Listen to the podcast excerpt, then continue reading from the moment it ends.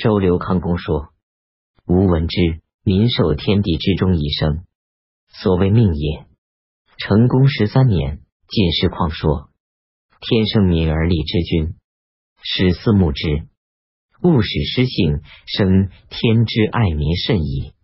岂其使一人君祀于民上，以从纵其淫，而其天地之性，必不然矣。”襄公十四年，郑必臣臣臣说：“善之代不善，天命也。”襄公二十九年，鲁穆叔引大师说：“民之所欲，天必从之。”襄公三十一年，天命鬼神地位的后退，主要由于庶民力量被某些统治者所认识；别一原因，则是科学性知识在东周时期有显著的进步。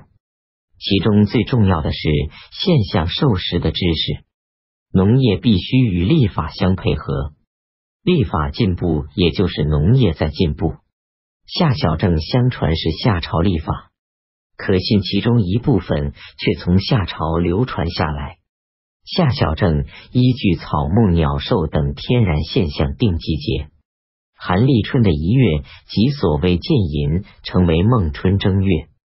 天象主要观测北斗的运行，因为北斗在纪元前二三千年间位置极近北极点。整夜出现在地平线上，便于观测。正月斗柄悬在下，六月初昏斗柄正在上，却是夏朝的天象。夏朝后期发明干支，也是历法的一个进步。殷朝历学家已经体验到太阳历一岁的开始，在立春月以前，岁首提早一个月，即所谓建丑，改十二月为正月。又创闰月法，调节节气。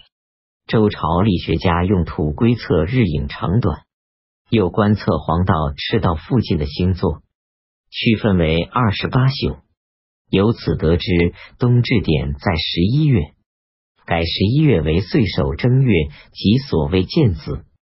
又发现岁星木星十二年一周天，实际是一一八六年一周天。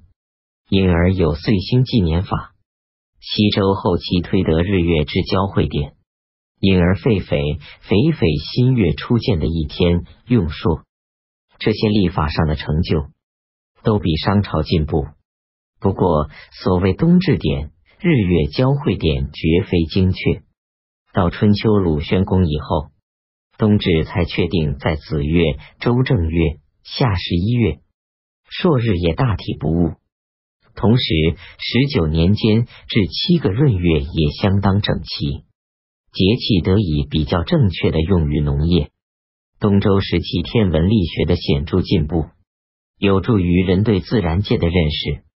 观象以外，良医用药治病，战争胜败依靠人力计谋，不依靠鬼神吉凶。《孙子九地篇》尽详去疑。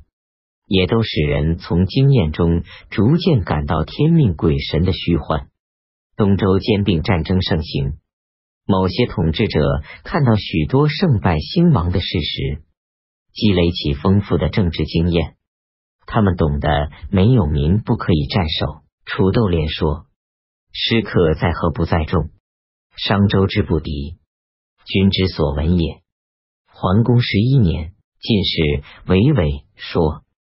国公交，若纣得胜于我，必弃其民，无众而后伐之。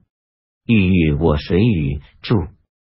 庄公二十七年，晋栾五子要伐楚，韩献子说：“吴庸始重其罪，民将叛之。无民孰战？成功十五年，